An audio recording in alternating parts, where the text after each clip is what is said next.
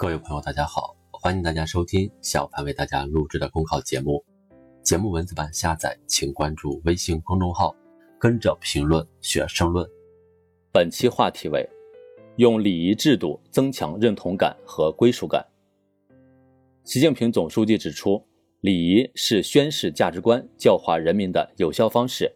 要有计划地建立和规范一些礼仪制度，如升国旗仪式、成人仪式、入党、入团、入队仪式等。利用重大纪念日、民族传统节日等契机，组织开展形式多样的纪念庆典活动，传播主流价值观，增强人们的认同感和归属感。礼仪关乎人格，关乎国格。中华民族自古就以礼仪之邦著称于世，注重树立礼仪之邦的良好形象。我们党历来高度重视对国家重要礼仪的教育与宣传，特别是注重通过礼仪制度褒奖先进，彰显礼仪文化的时代价值。党的十八大以来，以习近平同志为核心的党中央积极开展形式多样的纪念庆典活动，不断建立和规范礼仪制度，比如。在二零一九年的中华人民共和国国家勋章和国家荣誉称号颁授中，前所未有的规格、格外隆重的仪式，既是崇高礼赞，又是庄严宣誓，号召人们敬仰英雄、学习英雄，用实际行动为实现两个一百年奋斗目标和实现中华民族伟大复兴的中国梦贡献力量。实践证明，建立和规范礼仪制度，对于规范人们的言行举止。激发人们干事创业的精气神具有重要的意义。新时代，我们要传承发展中华优秀传统礼仪文化，建立和规范礼仪制度，不断增强人们的认同感和归属感。构建礼仪文化教育体系，建立和规范礼仪制度，首先应大力传承发展中华优秀传统礼仪文化，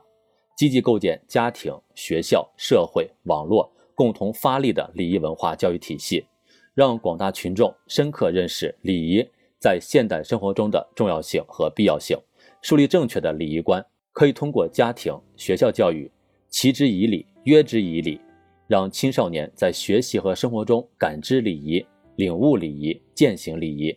推动现代文明礼仪内化于心、外化于行。比如，设计和用好成人仪式，让人们在跨过人生成年节点时。受到庄严的礼仪文化教育，加强社会礼仪教育，不断提高商用礼仪、外事礼仪、服务礼仪、职业礼仪水平，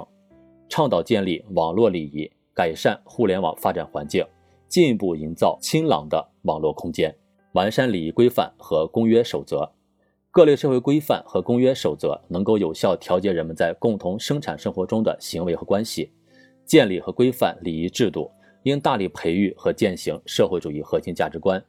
完善各行各业体现自身特点的道德规范，修订市民公约、乡规民约、学生守则、行业规章、团体章程等行为准则，更好发挥其规范、调节、评价人们言行举止的作用。讲好家风故事，把礼仪传家、勤俭持家的优良传统发扬光大，让中华传统美德在全社会蔚然成风。